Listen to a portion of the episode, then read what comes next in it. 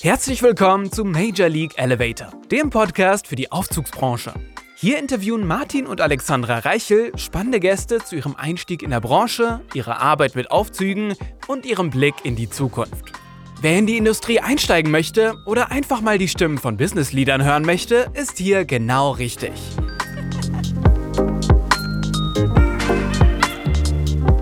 So, herzlich willkommen zu einer neuen Folge von Major League Elevator. Heute wieder mit mir, mit der Alex und Servus, Martin, hallo. Heute haben wir einen wieder sehr interessanten Gast äh, bei uns und zwar herzlich willkommen Tim Ebeling von der Henning GmbH und Co. KG. Ähm, hallo Tim. Ja, hallo Alex, hallo Martin. Hallo. Ich freue mich hier zu sein. Schön, dass du da bist. Wir starten immer ganz kurz mit äh, deiner Vorstellung, damit die Hörer einfach mal so kurz und knapp hören, äh, wen wir heute im Gespräch haben. Magst du denn was zu dir sagen? Ja, Tim Ebeling, ähm, 48 Jahre alt. Ich habe zwei Töchter, bin verheiratet mit einer Spanierin, arbeite seit inzwischen 23 Jahren bei Henning und habe ursprünglich Elektrotechnik studiert, nicht abgeschlossen und angefangen zu arbeiten. Okay, die Arbeitswelt hat nach dir gerufen. Ja, ich habe tatsächlich die Lust verloren. Ich habe während des Studiums ähm, gejobbt in einem Ingenieurbüro und das wurde immer spannender und immer interessanter und irgendwann ging die ganze Zeit dafür drauf. Das Studium floss so weg und irgendwann musste ich mich entscheiden. Und dann Mhm. habe ich mich tatsächlich fürs Arbeiten entschieden. Ja, Und bis dato nicht bereut, nehme ich ja. an. Bis dato nicht bereut, nein. Mhm. genau. Manchmal ist ja auch das der Weg, ne? Wir haben ähm, ein paar kurze Fragen vorbereitet. Ich würde äh, einfach gerne anfangen mit den kurzen Fragen. Und zwar, die erste wäre äh, Braunschweig Uni oder Karlsruhe Uni. Hm, Karlsruhe. Ja, warum? Das war, das war spannend. Das war halt das erste Mal, dass ich wirklich, wirklich aus meiner Heimatstadt weg war. Das war interessant. Okay, also die Stadt Karlsruhe hat dich auch begeistert. Ja, Landau, Genau, lebt ja Das mit war die vielen PH jungen in der- Leuten. Ja, richtig. Allerdings fast nur zu der Zeit jedenfalls. Technische Universität, ich glaube, ja, unter 10 Prozent Frauenanteil. Man fuhr dann am Wochenende nach Landau, da war die PH oder ist die PH Ja. und da war es genau umgedreht. Aha, eine der gute Anteil. Mischung dann, ne? Ja, War ja. da das ja Jagdrevier dann? du warst ja lange Zeit in der Entwicklung auch äh, bei Henning und bist ja dann in die Führungsposition dann auch geschlittert. Ähm, so im Nachhinein, so Entwicklung oder Kundenkontakt, Führungsposition. Was, wofür schlägt dein Herz? Aber ich mache immer noch sehr gerne Entwicklung. Mhm. Also immer nicht mehr, also bei weitem nicht mehr so viel, aber so ein paar Produkte pflege ich auch noch oder gucke mir auch teilweise Sachen bis ins Detail an. Das, also dafür schlägt mein Herz. Kunden sind natürlich auch spannend und toll und es gibt da, es gibt da wirklich tolle Eindrücke an, an besonderen Anlagen, die man kennenlernt und besondere Menschen, die man kennenlernt weltweit. Aber die Entwicklung, das ist das, womit ich mich Nächte beschäft, beschäftigen kann, tatsächlich. Okay, verstehe. Hund oder Katze? Ja. Hund. Auch wenn wir keinen von beiden haben. Aber eine Tochter, die seit drei Jahren unbedingt einen haben möchte. Okay. Das kenne ich auch bei uns. Ja, das, äh, Versuchen wir noch abzuwiegeln. ja, wir haben die Katze und äh, die mag den Hund nicht, aber das Kind will den Hund. Das, das ist Mhm. ein Zwiespalt. Ja. Ich bin auch eher der Katzenfan. Naja, Und unsere allseits beliebte Frage: Nutella mit oder ohne Butter? Oh, ganz klar mit. Oh, da ist Ja, aber eine also- Ausnahme in den nördlichen Gefildern. Wir haben festgestellt, es gibt eigentlich so eine Grenze in Deutschland. Ost-West, äh, so Nordost, Nord. Ah, Genau. Nor- äh, äh, Nord-Süd-Gefälle. Du brichst gerade die Statistik, aber gut. okay. Aber kann ich verstehen. Genau. Du bist geschäftsführender Gesellschafter bei der äh, Henning GmbH und Co. KG jetzt schon seit einigen Tagen. Äh, allerdings bist du schon sehr, sehr lange, äh, bei der Firma. Ähm, du hattest vorhin schon erzählt, du bist in die Arbeitswelt reingerutscht. Was hat dich denn bewogen, äh, sage ich mal jetzt aus aus'm eher trockenen, äh, fachlichen Themen so ein bisschen in das Praktische d so früh reinzuschlittern? War's einfach pragmatisch das Geld oder hast du gesagt: „Jetzt will ich's aber wissen, wie das eigentlich funktioniert, was ich da jetzt so höre?“ Also, ganz am Anfang stand das Geld. Ich habe während des Studiums einen einen Job gesucht, Mhm. hauptsächlich um das Auto zu finanzieren, weil man ja zu bequem auch als Student schon ist. Ja. Ähm, und da hatte ein Ingenieurbüro einen Studentenjob ausgeschrieben, in dem man Software schreiben sollte für Messmaschinen bei Volkswagen in der Produktion. Mhm. Das heißt, mit Bildverarbeitung erkennen, ob in dem Fall hydraulische Lenkungen korrekt zusammengesetzt wurden an der Linie und ob alles angezogen ist und solche Sachen. Und in dem Zuge habe ich Herrn Pini kennengelernt, der dort auch im Ingenieurbüro arbeitete, der mich später zu Henning gebracht hat. Und das hat mich total fasziniert. Also wirklich Sachen herstellen, die andere nachher benutzen. Mhm. Oder Sachen herstellen, die produktiv dann an so einer Linie Tag und Nacht laufen und das das war toll. Und das war hat Spaß gemacht. Nachtschichten begleiten bei Volkswagen und und so weiter. Und der Herr Pini, der war ein oh, kannte seit Jahrzehnten Herrn Mehrmann. Mhm. Ich weiß nicht, ob der euch ein Begriff ist? Mir persönlich jetzt nicht. Ich Mhm. bin ja auch nicht so lange in der Branche. Also, Herr Mehrmann hat schon sehr lange im Aufzugbau sehr visionäre Sachen gesehen, zum Beispiel Predictive Maintenance, damals Mhm. noch zustandsorientierte Instandhaltung Mhm. und Datenfernübertragung. reine Theorie damals. Ja. Aber er hat auch schon 2000 gesehen, dass irgendwann das Monopol des TÜV beispielsweise fallen wird und es Firmen wie die DEKRA und SGS TÜV und wie sie alle heißen, möglich sein wird, ähm, Aufzüge zu prüfen. Ja. Und der Herr Mehrmann hat Kontakt bekommen mit Herrn Henning.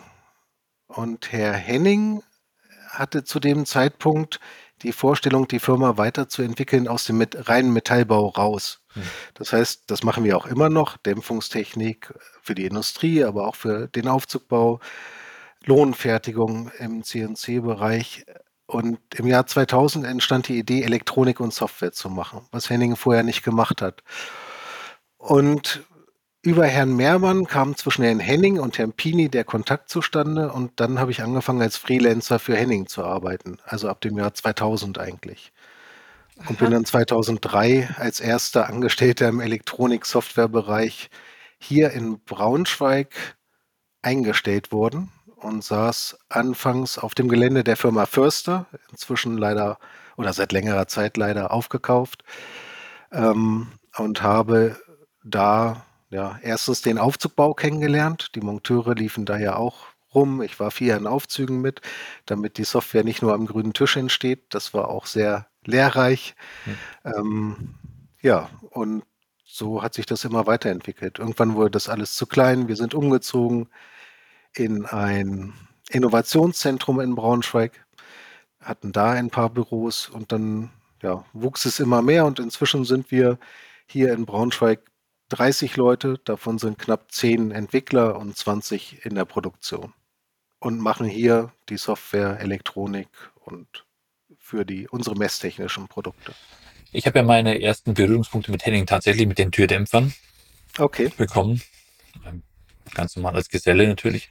Und ähm, für diejenigen, die vielleicht die Firma Henning nicht so kennen, ähm, was natürlich selten vorkommen dürfte in, in unserer Branche, aber vielleicht hören uns auch ein paar Auswärtige zu. Magst du ganz kurz über Henning erzählen, was so unsere Schwerpunkte seid oder was, Mhm. wie groß seid ihr und so weiter und so fort. Einfach, dass wir mal ein Gefühl bekommen, was Henning ist. Also die Firma Henning wurde von Herrn Henning, Dirk Henning und seinem Vater gegründet 1980 mit der Idee, Heizöl-Dosierpumpen herzustellen. Mhm. Und Heizöl-Dosierpumpen werden benutzt, um beispielsweise in Zementwerken Schweröl zu verbrennen oder auch in Glasfabriken und ähnlichem. Und relativ schnell ist Herr Henning in den Aufzugbau gekommen, eben mit diesen Türdämpfern, Türschließern. Und hat sich da dann kontinuierlich weiterentwickelt. Der Aufzugbau hat immer mehr Gewicht gewonnen. Das ist auch unsere hauptsächliche Branche auch geblieben. Wir machen, ich schätzungsweise knapp 70 Prozent mit dem Aufzugbau unseres Umsatzes und der Rest sind andere Industriekunden für Dämpfungstechnik, aber auch Lohnfertigung. Ähm, der mechanische Teil, also Aufzug, Türschließer, Türdämpfer und seit dem Jahr 2000 auch ölhydraulische Puffer, sind ein Schwerpunkt unseres Umsatzes, aber nicht mehr der größte, seitdem wir mit der Messtechnik angefangen haben. Mhm. Die, diese mechanischen Produkte sind natürlich sehr lokal. Das heißt, damit beliefern wir Deutschland, auch das europäische Umland, nennen wir es mal so, aber das geht nicht übersee. Mhm. Das geht nicht nach Amerika, China, Japan, Korea und, und was momentan alles so unsere Märkte sind, vor allen Dingen für die Messtechnik. Und die Messtechnik hat sich ja eigentlich historisch durch Herrn Pini, der hier die Entwickler gesucht hat, einer davon war ich dann, ähm, hier in Braunschweig, hat sich halt in Braunschweig angesiedelt. Die ganzen Entwickler stammen hier aus der Umgebung und deswegen haben wir so eine Zweiteilung. Wir haben unseren Stammsitz, unseren Hauptsitz, in dem auch die Buchhaltung, Lohnbuchhaltung und der Vertrieb, die Auslieferung stattfindet, ist nach wie vor Schwelm und wird es auch immer bleiben. Dort stehen auch die Maschinen für die Metallbearbeitung und alles, was Elektronik und Software angeht, ist hier in, bei Braunschweig angesiedelt. Wie viele Entwickler seid ihr so? Wir sind acht Entwickler im Elektronikbereich. Und dazu kommen noch zwei, zweieinhalb ähm, mechanische Entwickler, die Puffer machen. Aber ja. ja. Aber ihr macht jetzt nur Softwareentwicklung oder macht ihr die Hardware für die Nein. Elektronik auch dazu? Ja, also wir machen, wir machen Hardware- und Softwareentwicklung. Wir versuchen auch immer unsere Kompetenzen zu vereinen. Also wenn man unsere Lastmesssensoren beispielsweise anguckt, die werden natürlich auf den CNC-Maschinen in Schwelm hergestellt. Ähm, die Donut-Sensoren haben wir es getauft, andere Lastsensoren ähm, auf den Drehmaschinen. Dann kommen die hier nach Braunschweig und werden mit Dehnungsmessstreifen beklebt. Das ist eine Wissenschaft für sich unter bestimmten Drücken, Temperaturen, ähm, werden diese Dehnungsmessstreifen mit dem Metall verbacken. Dann werden hier unter Mikroskop Kupferdrähte angelötet. Das Ganze wird auf die Elektronik geführt, die wir entwickelt haben. Ähm, und dann auf die Auswerteeinheiten. Die Elektroniken entwickeln wir auch von der Pike auf. Wir bestücken allerdings nicht selber. Das heißt, die Boards lassen wir hier von umliegenden Bestückern dann erstellen und bestücken. Dann kommen sie wieder zu uns zurück. Wir prüfen die, bespielen die mit der Software, hausen die ein und mhm. schicken sie dann palettenweise nach Schwelm und von da aus werden sie dann ausgeliefert. Mit dem Gehäuse sozusagen. Genau. Mhm. Du, wir sind ja mittendrin jetzt schon im Thema Messtechnik, ähm, wo ich gerne noch kurz noch einen Schritt zurückgehen würde. Wann war im Prinzip das äh, marktfähig? Wann ist dieses Produkt letztendlich herausgekommen und welchen Weg hat es praktisch schon gemacht von der, ich bin auf dem Markt und wie werde ich eingesetzt? Ja, wir, wir haben, also als, als wir im Jahre 2000 mit Messtechnik angefangen haben, wurde gerade die internationale Norm für Fahrqualität von Aufzügen veröffentlicht. In und das allererste Produkt, was wir entwickelt haben, war der, ja, man nennt es der blaue Würfel. Also ein Beschleunigungsmessgerät, was man in, in die Kabine steckt, stellt und das das menschliche Empfinden versucht nachzustellen oder zu messen. Das ist ganz spannend. Also diese, diese Norm basiert auf Daten, dass ein paar tausend Menschen auf Shaker gestellt wurden. Und dann wurden sie horizontal geshakt und vertikal geshakt. Und ähm, dann wurde, wurde gefragt, wie fühlt sich das an? Und bei jeder Frequenz, also bei verschiedenen Frequenzen, haben Menschen verschiedene Empfindungen. Das ist, wir, wir spüren nur so zwischen 0,5 Hertz und 60 Hertz, also von zweimal pro Sekunde geschüttelt werden, horizontal oder vertikal, bis zu 60 Mal pro Sekunde geschüttelt werden. Das darüber spüren wir gar nicht mehr. Ähm, wenn man jemanden aufwecken möchte, dann muss man ihn horizontal. Das Schlimmste, die schlimmste Frequenz sind so etwa 0,5 Hertz, also zweimal pro Sekunde horizontal. Ja, Oder? Bei unserer Tochter. Genau, ich wollte ja. schon sagen, du bist ja äh, gut ausgestattet für. Wenn die Tochter aber, ja.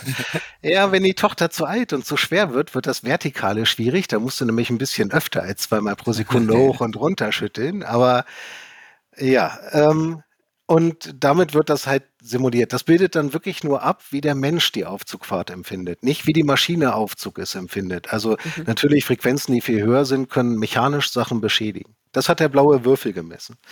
Und ich sagte ja schon, dass der Herr Mehrmann erkannt hatte, dass ähm, das Prüfmonopol fallen würde, was es ja dann auch 2007 tat. Und wir haben angefangen, ein Aufzugprüfsystem zu entwickeln, was initial die DEKRA benutzt hat, mhm. was mit einigen Patenten ähm, gepflastert ist und ganz neue mh, hm, physikalische Ansätze nutzt, die, die es zu dem Zeitpunkt die zu dem Zeitpunkt nicht genutzt wurden und wirklich sagen, also wir messen damit wirklich die Kraft, die zum Beispiel eine Fangbremse hat. Und die Kraft von einer Bremse ändert sich ja nicht. Man kann sich das vorstellen, ein voll beladenes Auto, wenn ich da eine Notbremsung mache, ist der Bremsweg zwar länger als mit dem leeren Auto, aber die Kraft ist die gleiche. Genau. Und deswegen können wir, wenn wir die Kraft messen können bei einer leeren Aufzugkabine, dann können wir sagen, was würde jetzt passieren, wenn jetzt eine Tonne Gewicht da drin ist oder wenn zwei Tonnen Gewicht drin ist. Wie lang wird der Bremsweg? Und das, das Prinzip benutzen wir. Und deswegen haben wir dann darauf hingearbeitet, bis zum Jahre 2007 ein Prüfsystem wirklich marktreif zu haben, was uns auch gelungen ist, was die DEKRA dann benutzt hat, was immer noch ein paar Prüforganisationen benutzen. Die DEKRA hat inzwischen ihr eigenes irgendwann nochmal nachentwickelt und benutzt das. Wir sind mit dem Prüfsystem vor allen Dingen nach Amerika gegangen. Das ist der Grund, warum ähm, es auch noch die Henning Testing Systems GmbH gibt, die mhm sich vor allen Dingen mit dem Vertrieb des Prüfsystems in Amerika beschäftigt. In Amerika dürfen seit 2013 Aufzüge auch elektronisch geprüft werden mit solchen Prüfsystemen und da haben wir viel, viel Schweiß drin gelassen, aber inzwischen wird es flächendeckend tatsächlich in Kanada und Amerika auch benutzt. Also zum praktischen Teil das ist quasi das Gerät, das wird in die Kabine gelegt und dann wird eine Fangprobe gemacht und dann wird jetzt quasi die Daten über, über den Laptop ausgelesen und dann gesehen, ob der Fang und das ganze Bremse alles funktioniert. Genau. Wobei unser Gerät unterscheidet sich insofern, als dass wir nicht nur ein Gerät in der Kabine haben, sondern wir haben auch Kraftsensoren in den Seilen. Mhm. Man schneidet ja, während man diese Sicherheitseinrichtung Fangbremse prüft, nicht die Seile durch. Das heißt, ich habe die ganze Zeit das Gegengewicht auf der anderen Seite hängen, was ja meine Kabine bremst, auch bremst. Da mhm. zieht ja die, die Gravitation dran am Gegengewicht und ja. die Kabine wird nicht nur durch die Fangbremse gebremst, egal ob ich mit oder ohne Gewichte prüfe, sondern auch durch das Gegengewicht. Dadurch, dass wir da aber Sensoren in den Seilen haben, wissen wir, wie viel helfen die, wie viel mhm. Kraft kommt vom Gegengewicht und können dann sehr genau sagen, okay, was würde jetzt passieren, wenn die Seile wirklich gerissen wären, was ja tatsächlich sehr, sehr extremst selten vorkommt, aber es kommt vor. Also ich habe in Nordamerika kenne ich zwei Fälle in den letzten fünf Jahren, da sind tatsächlich die Seile allesamt gerissen, wegen mangelnder Wartung. Mhm. Und falschen Seilen, aber sie sind gerissen, alle. Ich wollte gerade sagen, da ist wahrscheinlich das Wartungsthema ein anderes Thema, weil normalerweise fällt sowas in der Wartung auf oder sollte, auf. sollte auffallen. Ja, aber da kommen wir später noch dazu. Das ja. schon aufgeschrieben, weil ihr seid ja da auch kann man auch sagen, Vorreiter in der ganzen Technologie. Genau. Das heißt, das äh, kam 2007, es hat sich entwickelt, hat seinen Weg gemacht. Jetzt ist ja bis 2023 ja wahnsinnig viel passiert ähm, auf dem Markt zum Thema Messtechnik. Wie war denn so der Werdegang eurer Systeme äh, und vor allem auch wie ging der Markt denn damit um? Ne? Also die Aufzugsbranche, die äh, Aufzugsdienste, die selber gesagt haben, puh, jetzt, was ist denn da was Neues? Jetzt sollen wir das irgendwie nutzen. Braucht es das überhaupt? Ja, äh, ihr spielt bestimmt auf diese Wartungsunterstützung an. Also das, das System, was ja Neudeutsch Predictive Maintenance machen soll, damit haben wir sehr früh angefangen. Wir haben 2004 ein Pilotprojekt mit der BASF gehabt, auch mit Herrn Mehrmann involviert, also da wieder der Herr Mehrmann, der wirklich in vielen Sachen für uns sehr wichtig war, aber auch für die, den gesamten Markt in vielen anderen ja. Sachen. 2004 das Pilotprojekt mit der BASF, da wurden elf Aufzüge in der Produktion in Ludwigshafen mit enorm vielen Sensoren ausgestattet. Also letztendlich war die Elektronik, die wir da angebaut haben, fast so teuer wie die Aufzuganlage an sich. Mhm. Und wir haben versucht, zustandsorientierte Instandhaltung zu machen. Und wir hatten auch keine Cloud, sondern wir hatten Datenfernübertragung mit Modems an Leitzentralen okay. und ähm, wenn man das mit heute vergleicht, sehr, sehr anders. Aber ja. extrem wichtig von den Resultaten, die wir erzielt haben. Also wir haben ja viel Lehrgeld dagelassen, aber auch viel gelernt. Also wir haben wirklich einen Erfahrungsschatz gewonnen, den wir in den nachfolgenden Jahren auch benutzt haben. Das Projekt an sich wurde leider von der BASF während der Projektphase noch auf Eis gelegt, weil die Aufzugabteilung komplett abgewickelt wurde. Die hatten bis dahin eine eigene Aufzugabteilung und dann wurde die ja dicht gemacht hm. und extern vergeben. Outgesourced. Genau. Outgesourced. Aber ihr habt genug Daten und Erfahrungen mitnehmen können, um darauf aufzubauen? Ja, wir haben dann sehr kurz danach ein Gerät daraus abgeleitet, das auch gleichzeitig die Aufzugwärterfunktion erfüllte und das war ein Riesenflop. Das war extrem teuer. Der Nutzen war in einigen Punkten vorhanden, aber heute würde ich, äh, rückblickend würde ich sagen, das war einfach, äh, natürlich, der Markt hat es auch nicht angenommen. Es war viel zu wenig Nutzen für, für die Kosten und das, das hat tatsächlich niemanden interessiert. Okay. War es zu früh am Markt oder war es nicht ausgereift für, für die Nutzer? Es war zu früh am Markt. Das hat damals tatsächlich niemanden interessiert. Also ausgereift war es auch nicht. Das möchte ich gar nicht in Abrede stellen. Es war natürlich ja 2004, 2005 entstanden. Ähm, aber den Markt interessierte das noch überhaupt nicht. Zustandsorientierte Instandhaltung oder Predictive Maintenance wird ja jetzt so wichtig, weil die Arbeitskräfte fehlen, weil es immer mehr Aufzüge, Gott sei Dank, für uns gibt mhm. ähm, und immer wenig, immer weniger Arbeitskräfte. Das heißt, Predictive Maintenance wird erst dann spannend, wenn ich wirklich eine Not habe. Und die gab es damals nicht. Das okay. war ähm, nicht spannend. Gegenfrage, denkst du, das ist nur die Not alleine oder ist es tatsächlich das gewachsene Bewusstsein für Thema Digitalisierung kann uns auch helfen? Also ich bin da immer so ein bisschen zwiespältig, weil äh, man merkt ja in allen Branchen die Entwicklung, was äh, die digitale Welt anbetrifft, äh, Big Data, Daten generell auslesen zu können und damit äh, sich zu behelfen. Wäre jetzt eine interessante Frage an dich. Denkst du, es ist wirklich die Not oder einfach auch das Bewusstsein endlich erlangt zu haben, es kann auch durchaus äh, hilfreich sein, was wir da messen und an Daten sammeln können?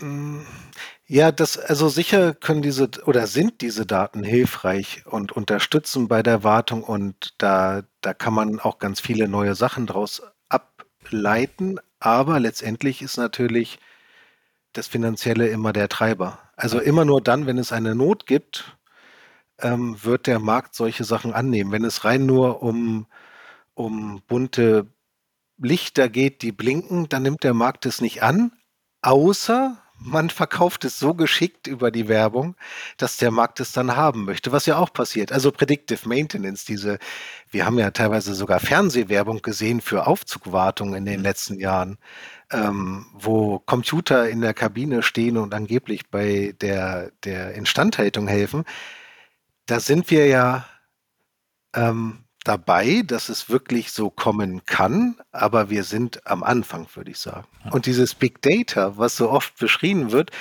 ähm, finde ich auch sehr faszinierend. Es gibt, es gibt so diese, diese Hoffnung, die durch Werbung getrieben wird, ach, ich schmeiß mal ganz viele Daten irgendwo in diese geheimnisvollen Algorithmen und dann kommen da ganz tolle Sachen raus. Mhm. Das passiert nicht alleine, sondern da braucht es tatsächlich viel Forschung und da braucht es auch immer noch Leute, die drüber nachdenken. Das macht Richtig, nicht einfach eine KI. Mhm. Und das geht so ein bisschen verloren, finde ich. Ja. Denkst du nicht auch, ist es manchmal wirklich mit Kanonen auf Spatzen geschossen, so viel, so viel Sensoren, so viel äh, Informationen, die man sammeln kann für einen, in Anführungsstrichen, nur Aufzug. Ich meine, es ist ja, also ich kann es vielleicht verstehen für, für ähm, Bereiche, die jetzt wirklich Infrastruktur wichtig sind, wie Krankenhäuser oder, oder vielleicht ähm, Flughäfen, wo wirklich eine fast hundertprozentige Verfügbarkeit da sein muss. Aber jetzt für den normalen Wohnhausbereich, wo jetzt von fünf bis, weiß ich, zehn Etagen dass man den so zugleistert mit, mit äh, Sensoren und Technik, ähm, dass es dann da so angenommen wird in diesem Bereich? Oder würde ich dir vollkommen zustimmen? Das ist oftmals mit Kanonen auf Spatzen geschossen. Man braucht viel weniger, als teilweise angeboten wird, ja. aber die einfachen Systeme fehlen ja auch schon. Also wenn wir uns angucken, wie bisher Wartung im Aufzugbau gemacht wird, dann ist das immer noch so. Na, ich gehe geh zu der Anlage hin, guck mal, naja, viermal im Jahr, sechsmal im Jahr. Ja, die sollte etwa so und so viele Fahrten im Monat machen sagen wir mal sechsmal im Jahr und dafür gibt es dann einen Preis und ich besuche die Anlage und tue mal, mache meine Wartung. Wir sind ja, wir haben da noch extrem viel Potenzial. Alleine zu wissen, wie oft fährt die Anlage denn wirklich, würde mich ja vielleicht schon in die Lage versetzen, naja, ich muss bei dieser Anlage gar nicht sechsmal im Jahr, ich muss nur fünfmal. Vielleicht bei der nächsten, bei dieser muss ich aber achtmal, weil die macht tatsächlich 5000 Fahrten im Monat. Und da hätte ich überhaupt nicht mit gerechnet. Und diese Informationen, die kann ich sehr, sehr einfach erreichen und erzielen, ohne dass ich viele Sensoren dahin mache. Und wir haben tatsächlich auch in den kleineren Wohnhäusern, schon wenn es mit Gruppen anfängt, also mehrere Aufzüge, die, die ein Gebäude gemeinsam bedienen und versuchen, versuchen, die Etagen effizient abzuarbeiten, sieht man Fälle, in denen der eine Aufzug vielleicht gar nicht fährt oder so mhm. gut wie gar nicht und der andere die ganze Arbeit macht. Trotzdem werden beide viermal im Jahr gewartet, obwohl irgendwas nicht funktioniert. Das heißt, mit sehr einfachen Mitteln, einfach schon Fahrtenzähler, die vielleicht in die Cloud übertragen werden, erreichen wir sehr viel, wobei das ist keine Predictive Maintenance. Das ist nach wie vor Preventive oder präventive Instandhaltung. Das mhm. heißt, aber diesmal wirklich auf Fahrten basierend und nicht nur auf Schätzung. Und da ist schon Potenzial. Ja. Ich hätte jetzt eine oder ein paar mehrere Fragen, die aufeinander aufbauen. Das ist eine Vorwarnung, ich soll die Klappe halten. ja, eventuell auch an mich. Ich soll nicht so lange an mich antworten. Ähm, die Hans-Böckler-Stiftung hat ja jetzt einen Branchenreport wieder rausgebracht, unter anderem auch einen großen Punkt mit Digitalisierung. Dort steht aber auch drin, dass der hauptsächliche Umsatztreiber für die Firmen die Wartung ist. Immer noch ein großer Teil. Jetzt ist es natürlich so, dass man mit solchen Geräten versucht natürlich die Wartung zu reduzieren, die Wartungskosten zu reduzieren andersrum versucht natürlich dann auch vielleicht den einen oder anderen Aufzugsdienst äh, seinen Umsatz etwas abzugraben, weil durch dieses Gerät man jetzt sagt, hey, jetzt muss es nicht mehr viermal im Jahr gewartet werden, sondern noch zweimal im Jahr gewartet werden. Denkst du denn, wer treibt denn das an, dass diese Geräte verbaut werden? Der Aufzugsdienst oder eher die Betreiber wollen das eher wissen? Oder nochmal anders gefragt, mit unserem Fachkräftemangel, den wir zurzeit haben, können ja viele Firmen gar nicht mehr hinterher, die Wartung, die wir turnusmäßig ja haben, auch nachzukommen, wie du schon mal angesprochen hast. Mhm. Ähm, dass man da ein neues Geschäftsfeld entwickeln muss für die Aufzugsdienste, um dort den entfallenen Umsatz quasi wieder aufzufangen. Ja, ich glaube ja gar nicht, dass das den Umsatz wirklich verringert. Hm. Ich glaube, das ist einfach eine neue Art, Aufzüge zu warten. Der eine Aufzug wird dadurch vielleicht günstiger, der nächste wird dadurch teurer im Unterhalt. Ähm, unterm Strich wird das sehr ähnlich bleiben. Die Betreiber haben nicht wirklich einen finanziellen Vorteil und die, die Aufzugservicefirmen machen deswegen nicht mehr Gewinn oder weniger Gewinn und wahrscheinlich auch einen ähnlichen Umsatz wie zuvor die Digitalisierung im Aufzugbau nimmt niemandem Umsätze oder Arbeit weg. Davon bin ich tatsächlich überzeugt und spart auch niemandem unterm Strich über alle Anlagen des Portfolios Kosten ein, sondern sie macht das Ganze sehr viel effizienter und sorgt dafür, dass Aufzüge verfügbar sind, wirklich verfügbar sind. Wenn ich, wenn ich das, ja, diese ganzen Versprechen der Predictive Maintenance, wenn ich dafür sorgen kann, dass Aufzüge, die hochverfügbar sein müssen, tatsächlich zu, nur zu festen Zeiten gewartet werden müssen, ansonsten kaum Ausfallzeiten haben. Wobei, das fängt ja schon im Wohnhaus an. Also hier in Braunschweig haben wir einige Wohnhäuser mit acht, neun, zehn Stockwerken, da gibt es teilweise nur einen Aufzug. Wenn die steht, dann, dann kommen die alten Leute gar nicht mehr nach oben oder unten. Das ist auch schon von vornherein der, der Fehler von der Planung von einem Architekten. Also keine Frage. Ich kenne auch viele Aufzüge, die nur ein, also auf, viele Hochhäuser, die nur einen Aufzug drin haben. Und ich sage, das ist ja da hat man wirklich an, am falschen Ende gespart. Keine Frage. Also ich glaube, Digitalisierung verschiebt Umsätze, verschiebt ähm, Aufwände, aber unterm Strich bleiben die Kosten die gleichen über alle Aufzuganlagen. Es verändert einfach das Arbeitsleben. Es wird auch ähm, das Arbeitsleben des Servicemonteurs verändern. Das sehen wir ja schon bei den großen Konzernen, wie getrieben die durch digitale Handhelds sind, wo sie wann, wie lange warten, ihre Routen werden optimiert, die Ersatzteile landen schon im Auto. Es wird alles viel, viel effizienter und dadurch schneller und die Anlagen werden dadurch verfügbarer, hochverfügbarer. Das waren die Antworten. Das waren die Antworten. Keine Fragen mehr. Ich habe jetzt mindestens fünf weitere erwartet. Ähm, ihr liefert zurzeit, äh, also seit äh, Ende 22, ein ziemlich großen Auftrag, ein, ein Riesenprojekt aus. Magst du uns dazu was erzählen?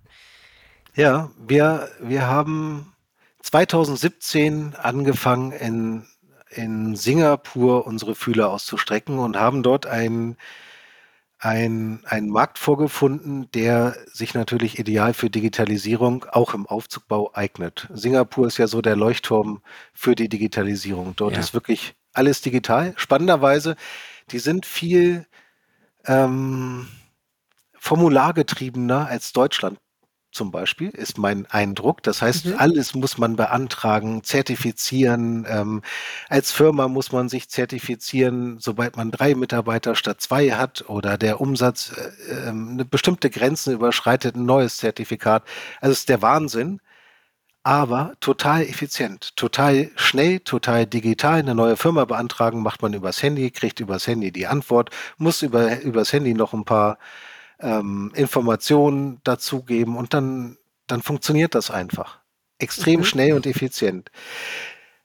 In Singapur gibt es eine Wohnungsbaugesellschaft, HDB, das, die ist staatlich und die besitzen knapp 35.000 Aufzüge. Das ist wahrscheinlich der größte Aufzugbetreiber der Welt. Und die rüsten die ganzen Wohngebäude aus, in denen ja 90 Prozent aller Singapurianer leben. Und für diese Aufzüge wurde jahrelang nach einer Lösung gesucht, die digital zentral abzubilden, zu überwachen, die Wartung zu vereinfachen. Und viele Firmen haben sich daran die Zähne ausgebissen und konnten noch nicht mal ähm, darstellen, dass das überhaupt möglich ist und was, dass man damit überhaupt positive Effekte erreicht, sodass nie das Budget von den Ministerien freigegeben wurde, ähm, die Aufzüge auch auszustatten. Wir haben 2017 einen Proof of Concept gemacht. Das heißt, wir haben dort zehn Aufzüge ausgestattet mit, unseren, mit unserem Produkt und konnten zeigen, innerhalb von sechs Monaten, welche Verbesserungen, welche Effizienzgewinne man dadurch gewinnt, was für Fehler man findet, ähm, an welchen Stellen die Anlagen äh, eventuell sogar sicherer werden. Da gibt es auch ein paar Punkte. Und konnten damit ja, HDB überzeugen und vor allen Dingen das Ministerium überzeugen, dass es Sinn macht, das als Tender, als Ausschreibung herauszugeben, solche Systeme auszuschreiben, im ersten Schritt für die ersten knapp 10.000 Anlagen.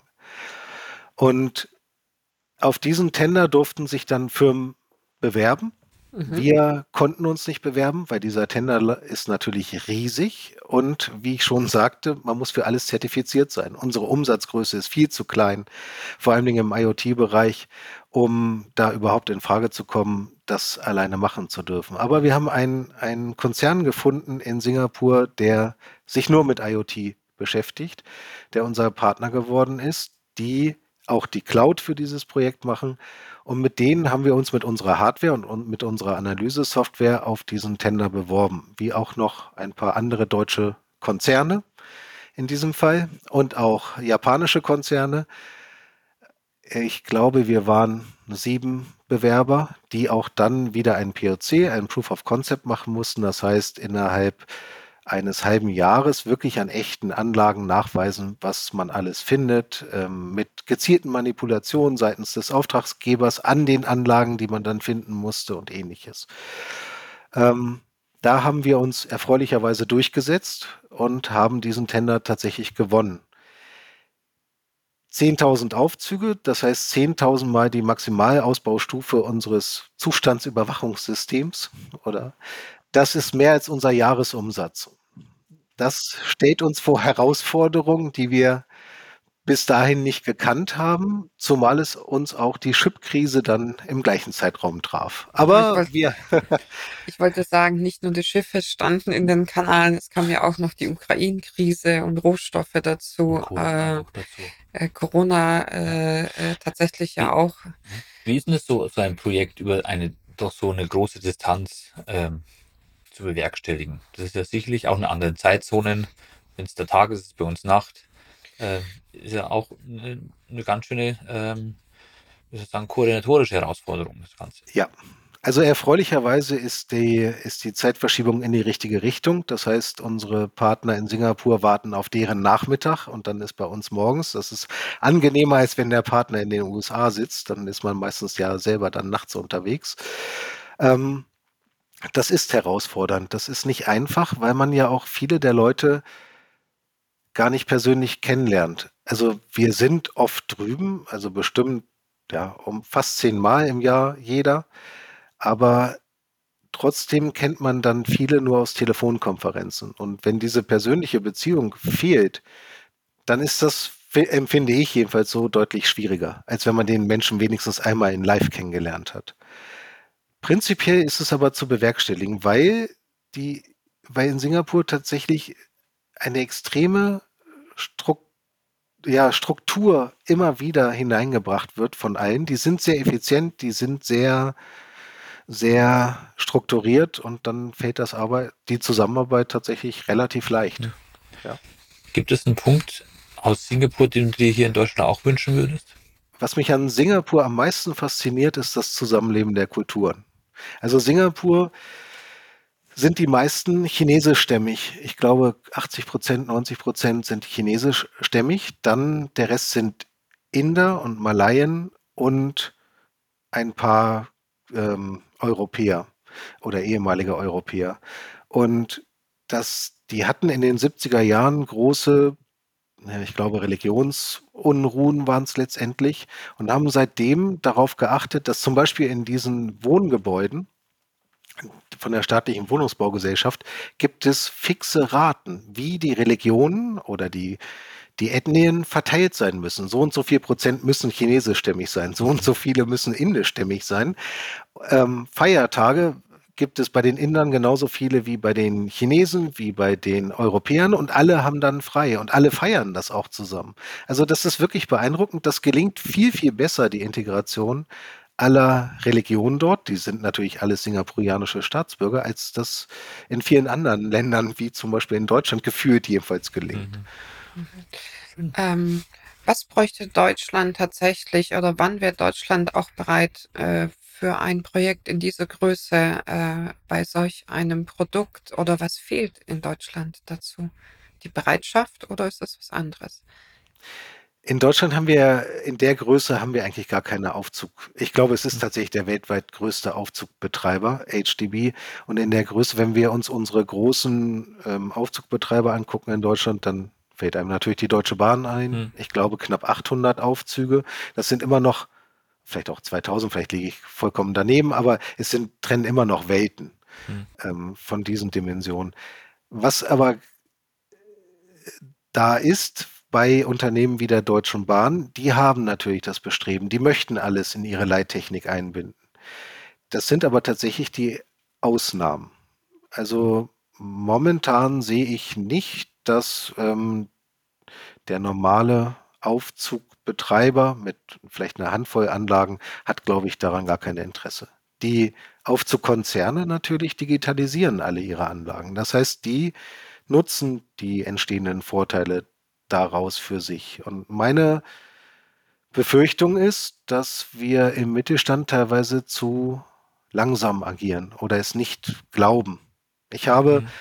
vor fünf, sechs Jahren, ich glaube, bei der GATT ähm, einen Vortrag gehalten, wo mir viel äh, Widerstand entgegenschalte, als ich sagte, dass wenn man sich dem Ganzen wirklich verschließt, dann ja, es gibt immer noch Schallplattenläden, es gibt bloß nicht mehr so viele. Und man wird dann irgendwann zum Schallplattenladen. Und natürlich wird man auch konventionell als Aufzugsserviceunternehmen überleben. Es wird einige geben.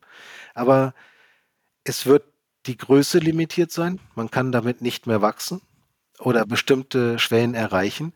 Und es werden auch deutlich weniger werden. Und wir sehen das jetzt schon, ich würde sogar sagen, ohne die Digitalisierung, dass der Mittelstand schrumpft im Aufzugsservicebereich.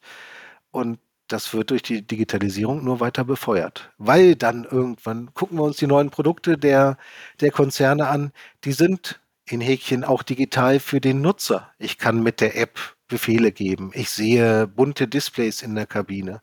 Das mag alles einen gewissen spielerischen Anstrich haben, aber das ist etwas, woran man sich als Kunde gewöhnt. Und wenn ich das nicht bieten kann, auch im Mittelstand, werde ich irgendwann.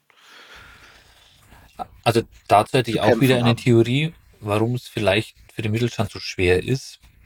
Ähm, ich glaube, weil der Mittelstand so viel auch zu tun hat in seinem täglichen Geschäft, ja. ähm, um sich da nicht äh, drum zu kümmern zu können. Jetzt, jetzt ob es jetzt Fern, Fernsteuerung ist von Steu also Fernzugriff äh, von Steuerungen, jetzt so ähm, Predictive Maintenance äh, Clouds, wo, wo ich meine Daten rübergespielt bekomme. Ich habe so viel im Alltagsgeschäft zu tun, dass ich da keinen Mann finde oder sowas, der sich da hinsetzt und sich wirklich darauf vorbereitet, wie man da dieses neue Geschäftsfeld aufzubauen hat. Keine Frage. Ja, würde ich dir absolut zustimmen.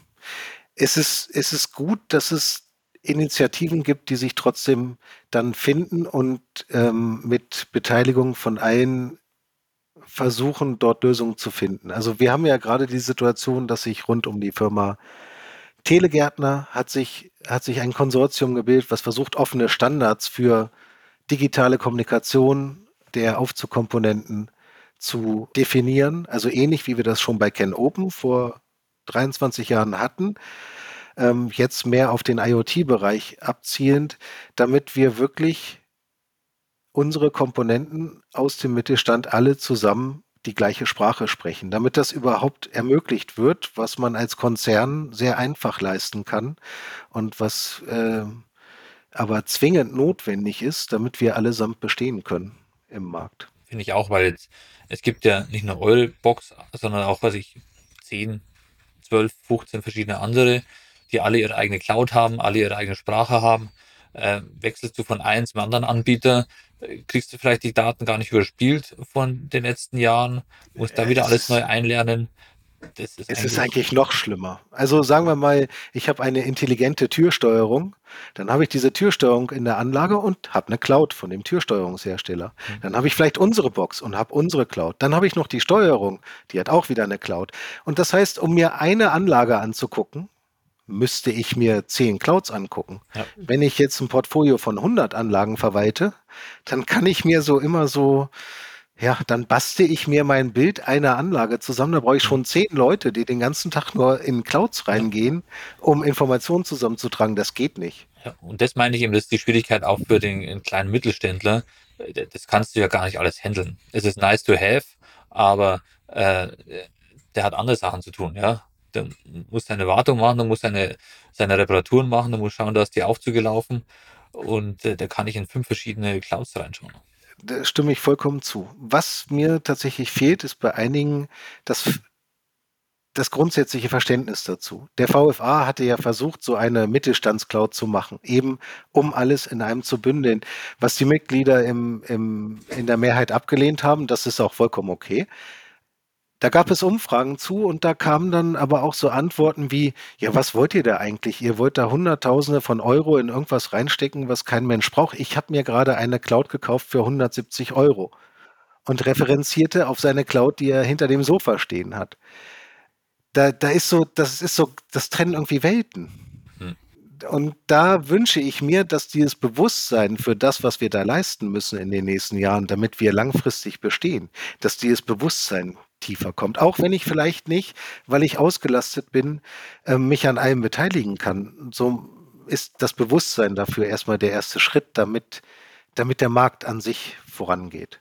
Vielleicht braucht es einen Vermittler. Also, wenn man sich äh, vorstellt, es kommen keine zwei Kulturen zusammen und so betrachte ich das jetzt auch.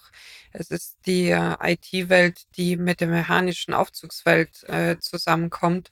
Wenn ich zwei Kulturen zusammenbringe, ist es ja sehr hilfreich, jemanden zu haben, der in beide Welten einen Einblick hat und äh, durchaus äh, die Schnittstellen finden kann oder die Sprachen der Ja. zwei Kulturen verstehen kann und vermitteln kann, dass das, was ich jetzt sage, eigentlich das Gleiche bedeutet, was die andere Kultur von sich gibt, aber die Sprache eine andere ist.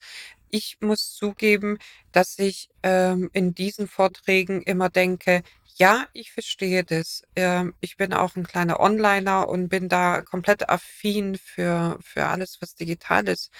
Aber vielleicht braucht es einen Übersetzer und Vermittler. Ja, und jetzt ist die Frage, wer findet sich am Markt, der diesen Job machen kann und äh, möchte, ja, um diese zwei Komponenten zusammenzubringen.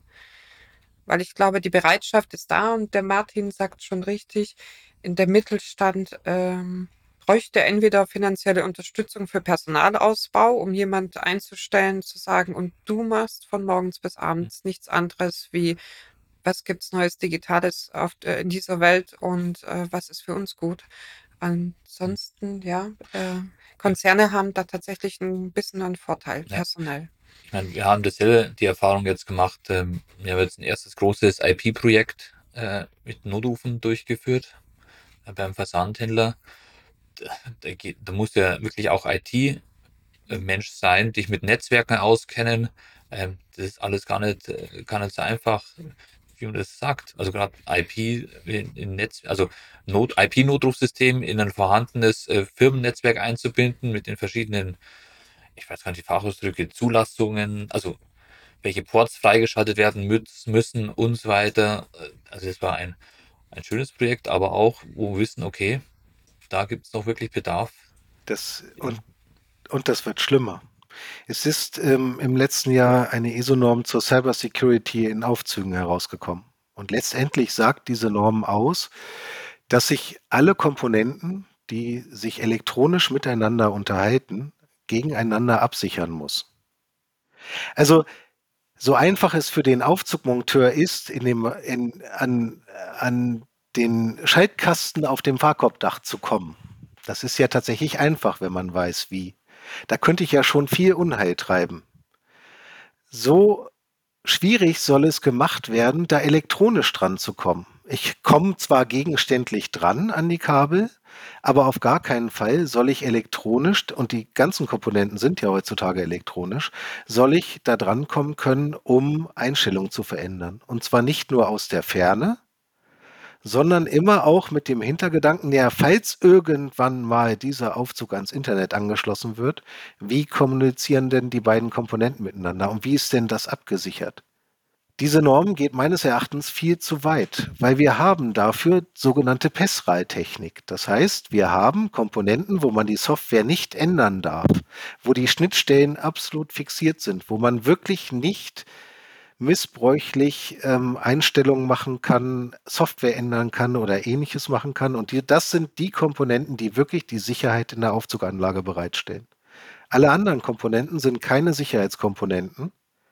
Und selbst wenn ich dort eine falsche Software draufspielen könnte, würde ich deswegen keine funktionale Sicherheit beeinträchtigen. Der Aufzug würde deswegen nicht durch die Decke fahren oder unbündig anhalten Ja. oder, Oder wie eine Rakete Leuten in den Himmel verletzen. schießen. Nein. Ja, ich glaube, das ist auch einfach zu viel äh, wie soll ich sagen, Fantasie in den Köpfen, dass ich quasi mich reinhacken könnte in einen Aufzug äh, und dort den abstürzen lasse und dann quasi gezielt eine wichtige Person dort äh, außer Gefecht zu setzen. Also, Ja. Also Es ist tatsächlich, man muss es zurückgeben an alle, die an der Geschichte mitgewirkt haben zum Thema Cybersecurity und vielleicht auch eine große Bitte, einfach das fachlich nochmal zu betrachten.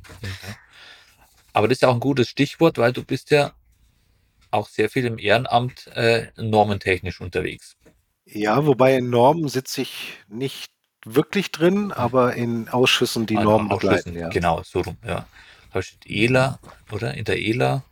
Genau, in der. ELA bin ich im Digitalisierungs- und Cybersecurity-Komitee. Das mhm. heißt, dort treffen sich die europäischen Aufzugunternehmen, Konzerne, Mittelständler und ähm, bestimmen den Kurs der ELA in Sachen Digitalisierung und Cybersecurity. Ja.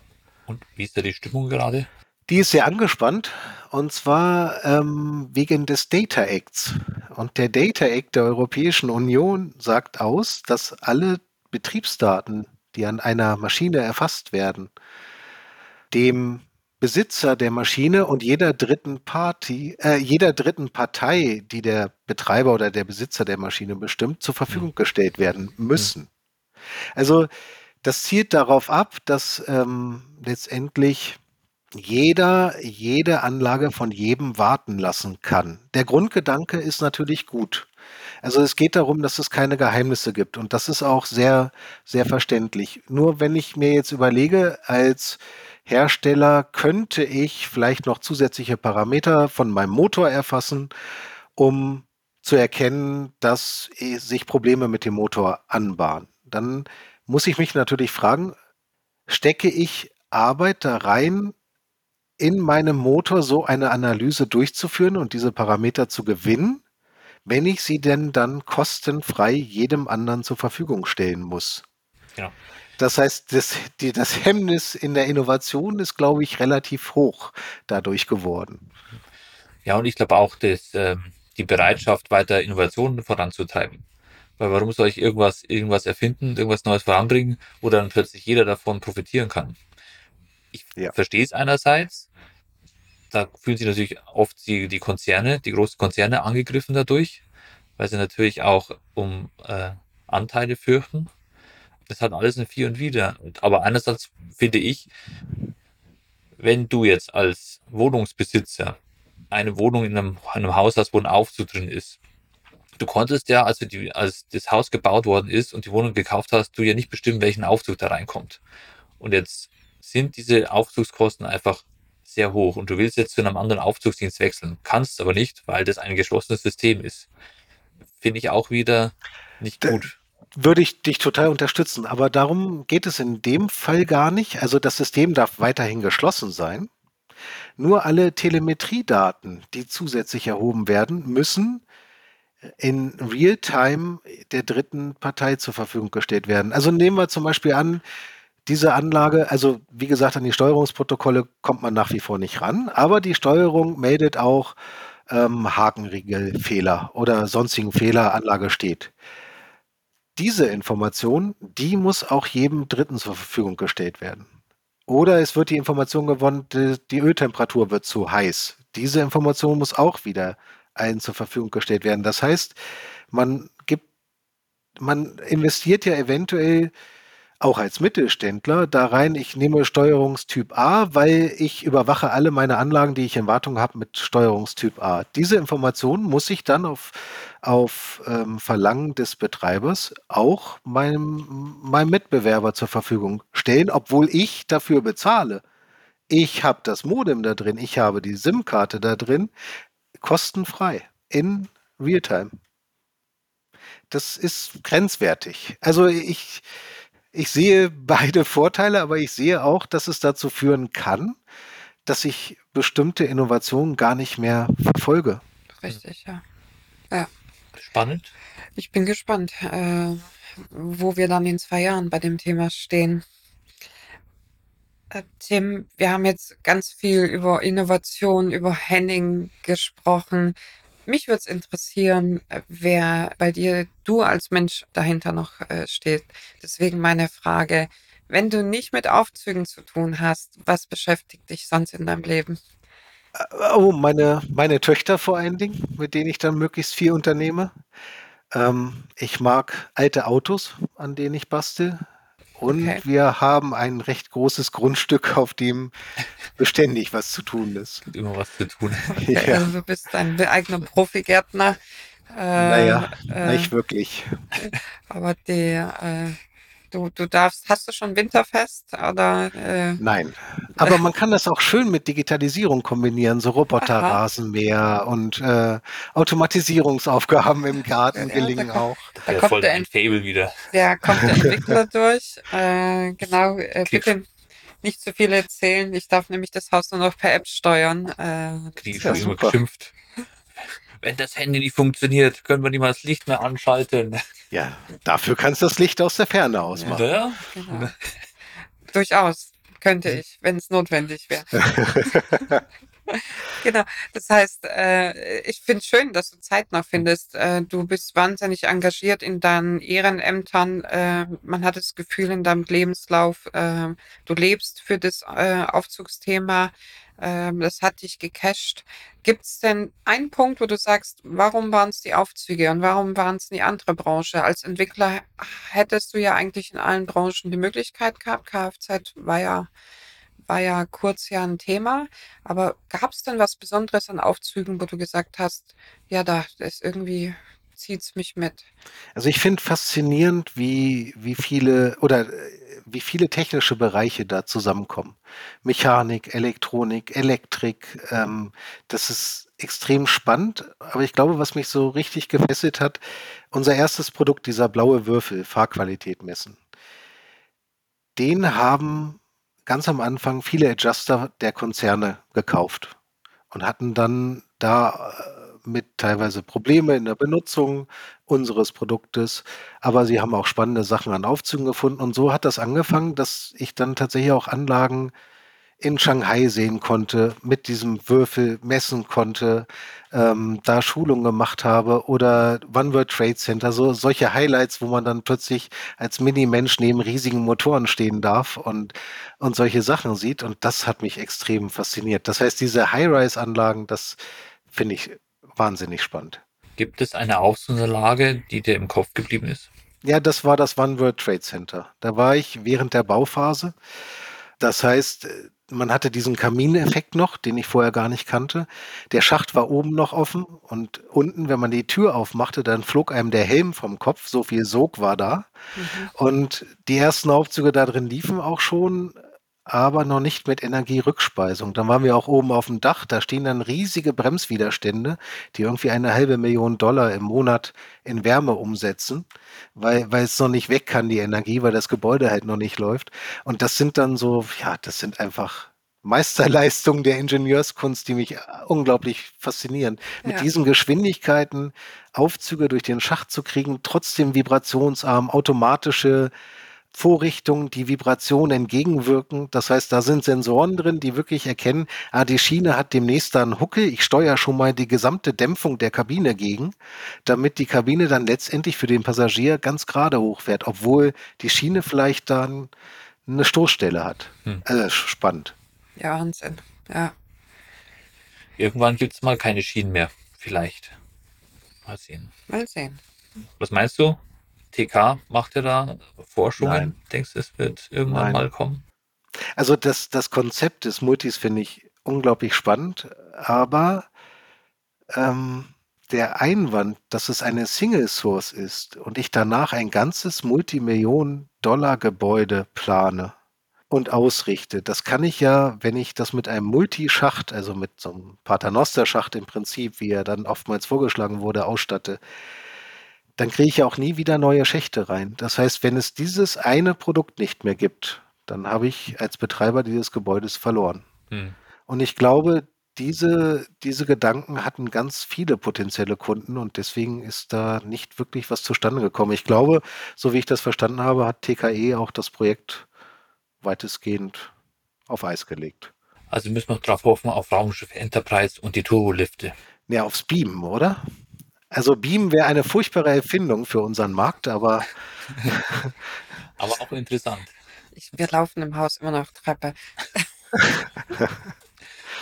ich hätte noch eine Frage. Ja. Und zwar, du bist ja bei Henning eingestiegen als Entwickler, sag mal, ja. ganz basic, ganz unten. Hast ja hochgearbeitet, in Führungsposition und irgendwann kam da mal die Frage, du möchtest du nicht äh, Gesellschafter, Geschäftsführer dann hier auch werden. Kam die Frage? Kam die Frage oder wie, wie hat sich das angeboten? Wie hat sich entwickelt? Hm. Ähm, das passierte schon ganz am Anfang. Also Herr Henning hatte zu dem Zeitpunkt, als ich einstieg, die Hälfte der Firmenanteile und die andere Hälfte hatte die Familie Molineus, Philipp Molineus, der ähm, mein, mein Partner in der Firma ist. Und Herr Henning dachte schon immer sehr langfristig. Das heißt, er hat schon ganz am Anfang gesagt, Herr Ebeling, überlegen Sie doch mal, ob Sie nicht irgendwann, also jetzt nicht, aber irgendwann nicht Interesse hätten, vielleicht einzusteigen und hat mich in die Richtung auch ausgebaut. Das heißt, ich habe ganz am Anfang Prokura bekommen, ich wurde 2011 Geschäftsführer. Das wurde quasi schon so in die Richtung geschoben, nachdem ich gesagt hätte, ja, kann ich mir gut vorstellen, das lief eigentlich die ganze Zeit schon. Das war nie weg. Nie oder nie, ist nie gekommen? Nie Bange gehabt vor den großen Herausforderungen, die man dann so als, als oben an der Spitze so hat? Oder einfach nicht drüber nachgedacht, einfach ins kalte Wasser, gesprung, Wasser gesprungen? Als ich bei Henning angefangen habe im Jahr 2000, waren wir 16 Leute. Und das war auch das, was mich so unglaublich fasziniert hat. Man konnte alles machen. Das heißt, man hat sich um das Marketing gekümmert, man hat die Entwicklung gemacht, man war auf der Messe, äh, man hatte die Kunden, man hat aber auch den Support gemacht, man hat wirklich alles gemacht. Und das macht Spaß und es ist abwechslungsreich. Und da wir in der Zeit gewachsen sind, jetzt auf knapp 90 Leute, auch umsatzmäßig gewachsen sind, hat das eigentlich, war das nie so, dass ich Aufgaben dazu bekommen habe, sondern ich hatte diese Aufgaben eigentlich größtenteils von Anfang an. Das Finanzielle ist dann erst später gekommen oder Bankgespräche und ähnliches. Ähm, und das sind auch meine, meine größten ja, Herausforderungen, nennen wir es so, oder das, was, was mich am meisten beschäftigt hat bei der Überlegung, will ich das machen oder nicht, diese finanzielle Verantwortung, die Verantwortung für für ähm, die Produkte, die Verantwortung vor allen Dingen für, für das Team, jedenfalls hier im Braunschweig ganz besonders und dann im nächsten Schritt natürlich, als ich dann Geschäftsführer auch für alles wurde, ähm, auch für die Leute in Schwelm, die ist natürlich ähm, dazugekommen, aber die Verantwortung hatte ich von Anfang an. Also Schwelm ist dazugekommen. So. Okay. Das heißt, es ist gewachsen und du konntest mitwachsen sozusagen. Ja, genau. Das ist schön. Es ist schön zu hören, dass es so ein äh, früh durchdachter äh, Weg war. Wir haben uns ja auch schon mit äh, anderen äh, Interviewpartnern unterhalten. Das ist, geht wirklich dazu, Unternehmensnachfolgethema wenn man rechtzeitig darüber nachdenkt, wie was der Weg wäre, kann man schon durchaus viel machen. Ja, also das, ja und äh, also ich muss da Herrn Henning ist da unglaublich gut drin gewesen. Also einerseits früh dran zu denken und dann, als es dann akut wurde und er sich das letzte oder die letzten ein, zwei Jahre quasi zurückzog, hat er gesagt, ja, ihr trefft jetzt die Entscheidung, macht das. Er hat auch gesagt, was er gut fand oder nicht gut fand. Ähm, aber er hat nicht kein Veto eingelegt oder ähnliches, auch wenn er das hätte machen können. Und als dann der Tag war und im Januar 2016 er dann wirklich ausschied, dann ist er auch ganz konsequent ausgeschieden. Also man kann ihn jederzeit ansprechen, das, das sagt er auch immer, aber es ist nicht so, dass er dann noch in der Firma war zur Weihnachtsfeier ist er noch in der Firma oder wenn man ihn einlädt, aber es ist nicht so, dass er sich einmischt oder kommentiert oder ähnliches. Nur auf Nachfrage und das ist wirklich bewundernswert. Ich also hoffe, mir gelingt loslassen. das auch mal. Ja. Konnte er ja. gut loslassen. Ja, was ich unglaublich schwierig finde. Ich merke das ja schon bei kleinen Sachen, wenn ich ein Produkt abgebe oder damals abgegeben habe und das in fremde Hände legen. Da, das ist ja wie ein Baby. Da, oder für mich ist das wie ein Baby. Da muss ich mich sehr zusammenreißen, nicht zu viel Einfluss weiterhin zu nehmen, nehmen zu wollen. So. Ja, Babys werden erwachsen. Genau. Das ist das Gute. Ja. Das ist wirklich eine gute Nachricht. Äh, und äh, dann liegt das in der Natur des Loslassens. Das ist so. Keine Frage. Und genau. das muss man aber gut machen. Und da finde ich, hat das hat Herr Henning tatsächlich sehr gut gemacht. Ja, viele Grüße an dieser Stelle an Herrn Henning. Tim, ich sage von meiner Seite aus vielen Dank. Es waren ähm, für mich sehr viele technische, aber auch technisch interessante Themen dabei und deine Sichtweise dazu ähm, und äh, auch äh, top auf dem neuesten Stand, äh, was jetzt die Welt äh, hoffentlich sehr gerne da draußen hört. Also vielen Dank dafür. Ich bedanke mich ganz herzlich. Von meiner Seite auch. Es war zwar Wie gesagt, diesmal ein bisschen technischerer Ja. Podcast, aber ähm, trotzdem sehr interessant, auch für unsere Zuhörer bestimmt. Und ich glaube, wenn Sie noch weitere Fragen haben, sollten Sie uns am besten uns schreiben. An podcast.uns.gmbH gerne eine E-Mail schicken. Mhm. Ähm, Wenn es irgendwelche Rückfragen gibt, auch zu den Inhalten oder irgendwelche Kontaktherstellung. Ähm, wir werden immer verlinken in den Show Notes. Im Podcast kann man auch die Kontaktdaten äh, von Tim ähm, finden, falls da jemand wirklich nochmal genauer nachhaken möchte. Und solltet ihr noch Fragen haben an Tim, gerne uns schreiben. Wir werden bestimmt mal uns wieder das eine oder andere Mal sehen auf bestimmten Veranstaltungen. Und wer weiß, vielleicht ergibt sich wieder eine weitere Podcast-Folge, wo wir einfach die Fragen mal beantworten können. Quasi ein in interaktiver Podcast. Ja, vielen, vielen herzlichen Dank. Hat mir Spaß gemacht. Ja, danke dir. Bis dann. Bis dann. Tschüss. Das war der Podcast Major League Elevator. Wenn dir der Podcast gefallen hat, lass uns gerne eine Bewertung da und abonniere den Podcast, um keine Folge zu verpassen.